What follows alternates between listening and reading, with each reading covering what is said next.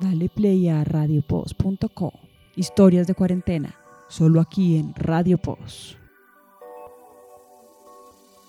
Como cada domingo nos reunimos Marta, Juliet, Luisa y yo en Radio Post, así que bienvenidos a otro episodio en el que hablaremos sobre una de las actividades en las que hemos invertido una cantidad importante de nuestro tiempo, cocinar.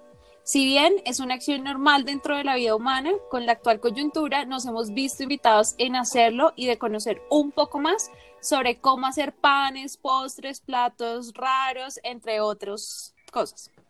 Bueno, pero no sé ustedes, pero ¿qué sería de nosotros sin, sin todas las recetas que se publicaron en internet, el boom de los programas de cocina, que también creo que, que pasó mucho en esta cuarentena, y todos los perfiles en las redes sociales que se volvieron también como una práctica diaria, los en vivos, un montón en Instagram, con una cantidad de, recetas sobre este tema, ¿no?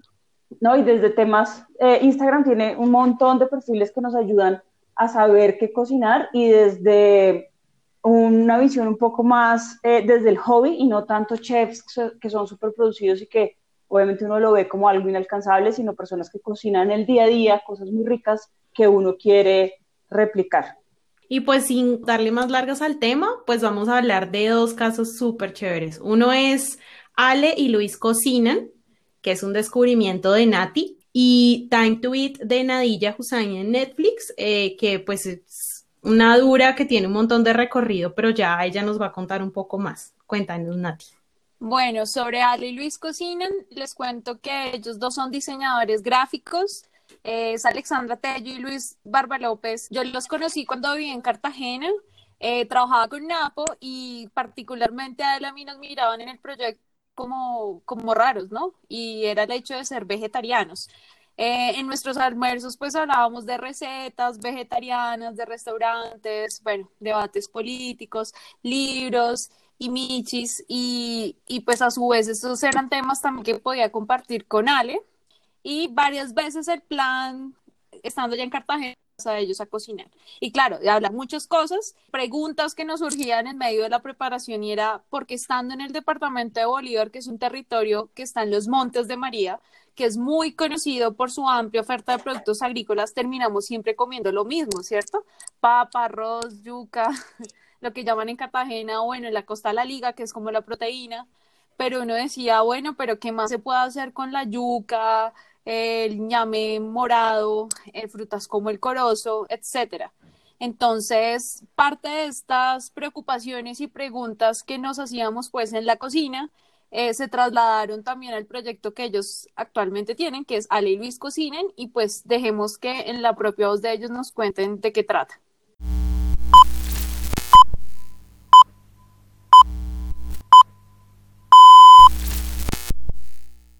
Luis Cocina no es más que un espacio para compartir alrededor de la comida. Podría decirse que es nuestro pequeño escape de la cotidianidad y la rutina del trabajo. Ahí exploramos nuestra creatividad, no solo desde las preparaciones, sino desde cómo lo presentamos y cómo podemos crear conversaciones y conexiones con las personas que están pendientes de lo que publicamos. Desde hace varios años trabajamos desde la casa, por eso hemos logrado sacarle más tiempo a cocinar y desde que empezamos hemos intentado darle el mayor uso posible a ingredientes que son tan propios de nuestra región como el ñame, la yuca y el plátano, y explorar en preparaciones principalmente vegetarianas porque estamos convencidos de que muchas veces por no saber cómo usar los vegetales y las legumbres, más allá de los platos que hacían en nuestras casas de vez en cuando, nos limitamos con lo que comemos. Como ambos somos diseñadores gráficos, siempre hemos intentado meterle a la cuenta un toque distinto desde el uso del color, las formas y las texturas. Armamos patrones, experimentamos con los colores, tanto de la comida como de los fondos, resaltamos los ingredientes que usamos y somos tan recursivos como nos es posible. Nos gusta pensar que más que fotos bonitas y recetas provocadoras, puede encontrar en nosotros a dos personas dispuestas a acompañarlos en el camino de cogerle el gusto a la cocina. Ahora mismo nuestro medio principal es Instagram. Tenemos también un blog que alimentamos ocasionalmente y en nuestro canal de YouTube pueden encontrar un par de videos que fueron el inicio de toda esta historia. Nos pueden encontrar como Ale y Luis Cocinan. Nos vemos.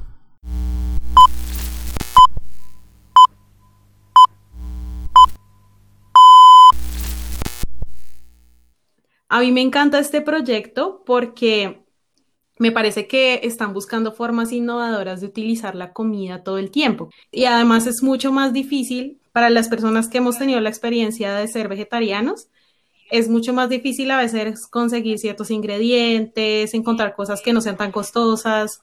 Y digamos que todo eso, ellos como que lo tuvieron en cuenta para este proyecto. Entonces, para mí, por lo menos que a veces me pierdo mucho y siempre compro las mismas tres verduras, es muy chévere poder saber de mano de ellos qué otras cosas podría comprar y cómo las podría preparar. Y sobre todo, como esas mezclas entre los sabores y los colores tan chéveres que ellos le, le ponen al, al, digamos, a sus platos. Entonces, eh, por ese lado, a mí me parece una nota para los que no cocinamos y no tenemos como una cantidad así de platos por, por hacer o que no sabemos tanto, está muy chévere.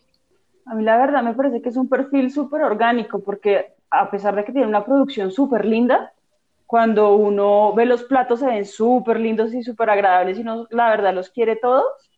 Eh, también tiene, tienen tomas como desde la cocina, tomas que compran a la vendedora de, frutas, entonces digamos que combina mucho ese, como ese toque cultural que, que, me parece bien interesante, o sea, no son solo platos, sino también como ese, esa cultura que hay detrás de cocinar un plato, pues que es mucho más que simplemente ver el plato ya servido divino.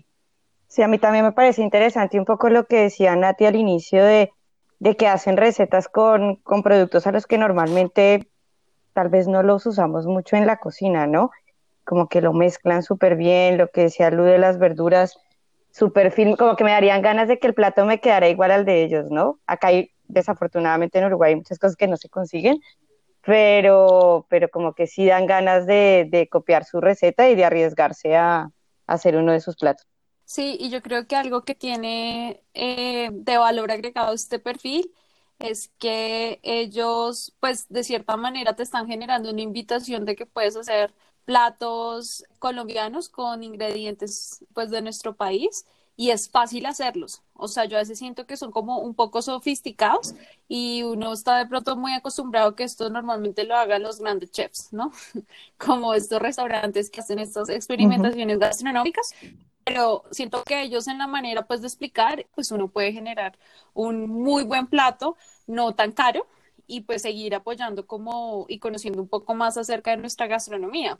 Y también pues investigando también. Es como la invitación de, bueno, estamos en una región agrícola llena de muchos productos que sabemos que los campesinos pierden mucha de su producción por problemas estructurales de carretera, de intermediarios. ¿Qué más podemos hacer por ellos? ¿sí? Entonces, pues para mí fue una sorpresa encontrarme que existía un ñame y con eso ellos hicieron un ponqué. Entonces, como son cosas tan fascinantes con los colores, las texturas, los, eh, las preparaciones, mejor dicho, que uno le da ganas de comerse todo. Y, creo que ellos también utilizando un poco el tema de la moda del art fryer nos ha mostrado qué cosas nos quedarían bien con esta, este utensilio, pues esta herramienta y cuáles no. Entonces, pues yo creo que aquí se ponen muchos capitales, digamos, eh, en práctica, pues aprovechando que ellos tienen un conocimiento del audiovisual, de los colores, pues también es como ese llamado pues a la, a la experimentación. Bueno, Nati, pero un poquito como detrás de cámaras, eh, cuéntanos sobre esos recetarios de cuarentena, que yo los vi en el, yo los vi aquí en el perfil, pero no entiendo muy bien de qué se tratan. Tú que eres ah. casi que cofundadora de este proyecto. pues mira, inspiradora, inspiradora de inspiradora, eh, cooperante. Eh. Bueno, em, pues estos recetarios de cocina fue una iniciativa, si no estoy mal, de uno de los seguidores eh, y porque como mucha gente está ahorita cocinando, pues saca así que la receta de la abuelita, de la tía, o no, o tiene un montón de cosas en la nevera y pues a veces uno se inventa algo, ¿no? Hace el arroz con lo que hay pues en la nevera. Entonces, pues ellos eh, han hecho una convocatoria en su perfil que pues se les se envíe las recetas que uno ha preparado pues en cuarentena y pues le tomen una foto y pueden enviar eh, al correo de ellos que es aleiluiscocinan.gmail.com la receta con la foto y para ser incluido en uno de los recetarios de cuarentena, ya van en la cuarta versión y pues en vista de que la cuarentena se está alargando, pues podemos pasarnos entre todos esta nueva comunidad de chefs amateurs pues recetas que podemos aplicar. Yo pues he participado en, todos, en todos he enviado receticas, pero hay unas muy interesantes, chéveres también de hacer, también vegetarianas, no vegetarianas. Entonces creo que eso también muestra como de pronto una solidaridad si uno no sabe muy bien qué hacer, entonces pues puedes buscar ahí en, el recetario. Yo, por ejemplo, me, puse a hacer galletas, nunca en mi vida había hecho galletas, pero a raíz de una receta que hay ahí de las típicas galletas de mantequilla, pues yo empecé a hacer galletas y ya voy en galletas con chips de chocolate eh, y entendiendo un poco más de esto de meter la masa al congelador y amasarla muy bien, la moda de los panes. Entonces, está interesante para consultarlos. Eh, en el perfil de ellos en Instagram pueden encontrar el link del blog para descargar las cuatro versiones que llevan de los recetarios. Se, ven bastante exóticas, pero como que cualquiera las podría hacer, ¿no? O sea, como que tú miras el perfil y dices, ok, arepas de coliflor, nunca se me hubiera ocurrido, pero bueno, está muy chévere. Sí, entonces ya saben, si quieren hacer antojo que uno le a veces de hamburguesa, pero la quieres hacer de frijol, o sea, como vegetariano, eh, o un curry de tilapia, o quieren algo dulce como un muffin de zucchini, una crema uyama, o unos ñoquis de ñame, y les que de ellos en su blog y en su Instagram. También tienen un canal en YouTube donde suben los videos para a veces de las preparaciones, pero se mueven más en el Instagram que les vamos a compartir eh, junto a este podcast. Bueno, chicas, si alguna de ustedes eh, ha dedicado sus momentos de cuarentena a ver algún programa de cocina? ¿Se han dedicado a eso también? Eh, pues la verdad es que, bueno, no, en este momento, en este ya me los vi, o sea, ya, ya pasé por la etapa de que ya vi los programas de cocina, en este momento no los estoy viendo, pero sí hay programas muy buenos en donde con poco tiempo puedes hacer recetas súper fáciles porque pues también nos pasa que uno está haciendo otras cosas en cuarentena, está en teletrabajo, está haciendo otras cosas y pues tampoco es que tienen todo el tiempo para preparar cosas muy elaboradas. Yo me he visto varios, sobre todo competencias, pero pues en las competencias hay gente muy, muy pro, no digamos que uno no podría ponerse a imitar esas recetas tan fácilmente, pero especialmente hay uno que me gusta porque es la practicidad de todo. Bueno, sí, yo también he visto varios como Masterchef, que eso es como bien popular, pero me imagino que te estás refiriendo al de Nadilla Hussein. Sí. Bueno, sí, yo, yo también caí en la red de Nadilla. bueno, me encanta pues primero porque lo dirige pues una mujer y también como la espontaneidad que tiene ella para dirigir el programa y de pronto tener un lenguaje, no sé, como de, darte fuerzas y, mostrarte que es fácil cocinar, que puedes solucionar un poco este tema de la, eh, de la cocina, por decirlo así buscando un poco de ella, ¿no? Porque me inquietó de dónde salió pues esta mujer y pues ella es una chef inglesa de ascendencia bengalí, o sea, es de Bangladesh y se hizo conocida después de haber ganado la sexta temporada del programa The Great British Bake Off en el 2015, pues ella también ha escrito un montón de libros que uno los encuentra pues en Amazon y columnas en periódicos como The Guardian. Y pues en el programa de ella, pues lo que, lo que está colgado en Netflix, eh, pues uno sale con mucha hambre, pero también con ganas eh, de cocinar. Eh, me gusta que ella también como que investiga un poco la historia y las fábricas de donde salen ciertos ingredientes que ella utiliza en su pues de las recetas que pues que sugiere a su público, ¿no? Sí, hay dos cosas particulares que, que me gustan mucho de estas dos cosas, tanto de Ale y Luis cocinan como de Nadilla. Y es que ellos tienen tanto gusto por cocinar, como que es, tal eh, la fascinación de ellos por la cocina que a uno se le termina contagiando el gusto. Yo no soy una persona que le... Sí, entonces, no es que yo no soy una persona muy apasionada por cocinar, pero yo los veo, yo digo, ya, quiero coger estas cosas y preparar al menos la mitad de la receta. Me parece una nota que ellos sean tan apasionados y lo puedan transmitir en todo el contenido que van pasándole a uno eh, sobre los platos.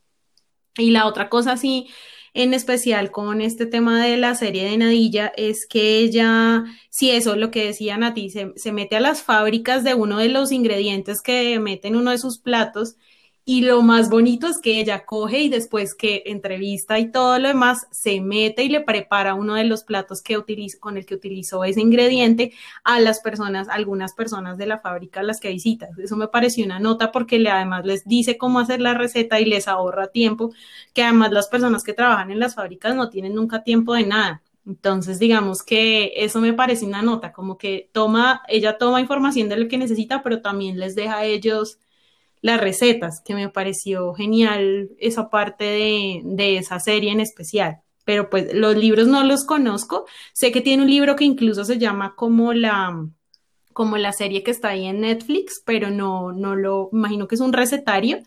Y hasta vi que tiene como libros infantiles, o sea, la vieja es una súper empresaria y hace como, tiene como diferentes líneas de, de contenido chévere que uno podría, que uno podría consumir.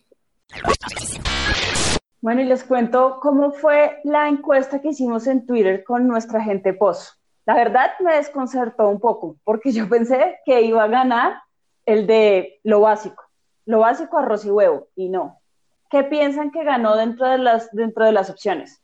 Solo sé, entonces la pregunta es, y bueno, ¿cómo ha sido su relación con la cocina en esta cuarentena? Solo series de cocina, solo domicilios, soy Masterchef, lo básico arroz y huevo.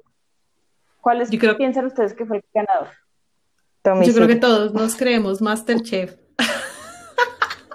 De 50% dijo que ya era un Masterchef. Me desconcertó, la verdad. Yo pensé que mi gente pos era de domicilios, pero también qué chévere porque. qué chévere porque, digamos que estas recomendaciones, pues obviamente les incitan más a cocinar y que y, que, y es súper rico además cocinar en casa, aprovechar como que uno tiene un poco más de tiempo en esta cuarentena para hacerlo. Entonces, ahí les comparto los resultados. No, pero me alegra, me alegra, o sea, así sea preparando un, así sea fritando un, un no sé, una masa, lo que sea, haciendo una arepa, pero ya, ya después no, uno tener como la voluntad para, para cocinarse y consentirse con algo de comida rica yo puedo decir que eh, la tendencia en mis amigos ha sido la cocina sana. Eso sí, como que cuando van a cocinar les gusta buscar alguna receta que se vaya más hacia lo sano, que va también muy encaminado a estos perfiles de los que estamos hablando hoy y como que les proporcionen algo de, color, ¿no? Que llame la atención también, no sé por qué, pero sí lo he visto mucho en mis amigos que se creen Masterchefs. Y, y con ingredientes también fáciles de conseguir, porque pues como hablábamos al inicio, hay muchos perfiles de chefs, de actores, actrices, eh, gente famosa cocinando, pero a veces los ingredientes pues tienen un alto costo o son difíciles de conseguir. ¿No? Y pues somos personas común y corriente. Entonces es chévere encontrar que, por ejemplo, en las recetas de Nadilla o en Ale y Luis Cocinan, pues la gran mayoría son ingredientes que puedes encontrar en la plaza de mercado o en el mercadito más, más cercano. Entonces, pues al final yo creo que uno le toma un poco de más de gustico a la cocina, de experimentar y sentirse, porque no un super master chef preparando así cosas súper exóticas. A mí me ha pasado que parte de las recetas de Ale y Luis cocinan, o de mi abuela, o de mi tía, pues cosas que, no sé, me imagino que experimenté en algún momento. Si bien la presentación no es de restaurante, o sea, me descalificarían porque no tienen ni la forma así perfecta, pues la gente me es súper rico, y entonces uno es como, ah, bueno, no está la foto súper pro y demás, pero, pero es algo que incita pues a comer, entonces yo pienso que está, está chévere también como apropiarnos de, de espacios como la cocina, sino que llega un punto que estar cocinando tanto tiempo, uno se cansa y ahí pues el que salva la patria es el domicilio. Claro, pero también está chévere saber que puede ser un Masterchef a bajo costo, o sea, que no te va a implicar tampoco una gran inversión y que puedes hacer cosas que te van a, o sea, gustar y, y, no vas a tener que invertir tanto, ¿no? Eso también está bueno. A mí después de ver Nadilla me dan ganas de tener toda su ropa. Me encanta la ropa que sale ahí en Nadilla y cómo lo mezcla con los colores de la cocina. O sea, ella sale con un saquito rosado y la cuchara también es rosada y el jarrita también es rosada. Me, me, encanta toda la producción, me parece que es espectacular. Y toda la ropa que ella quiere debería sacar como un linkcito con donde compras.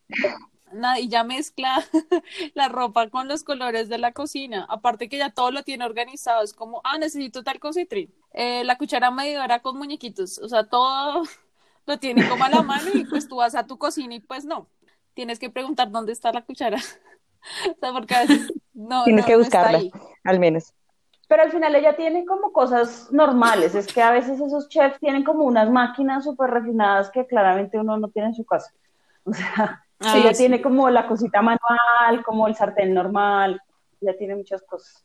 Sí, es cierto, ella tiene como todo tan perfecto, pero es que claro, es, eh, o sea, es el espacio feliz de cada quien. Entonces, si uno ama, eh, no sé, si uno ama, no sé, el diseño gráfico, pues uno tiene el más perfecto computador con lo mejor que uno pueda conseguirse con sus recursos. Lo mismo pasa con ella, pues su lugar feliz es su cocina, tiene todo tan perfecto que, que y todo tan bien organizado como uno tendría su oficina o su lugar de trabajo, su espacio, no sé, para los deportistas, los lugares en los que van a practicar deporte, o sea, como que cada quien busca hacer su espacio feliz y el espacio ya es como tan perfecto. Yo Imagínense uno con la cocina de ella. Yo creo que mi apartamento es del tamaño de la cocina de Nadilla. Tal cual. sí. Sí, literal.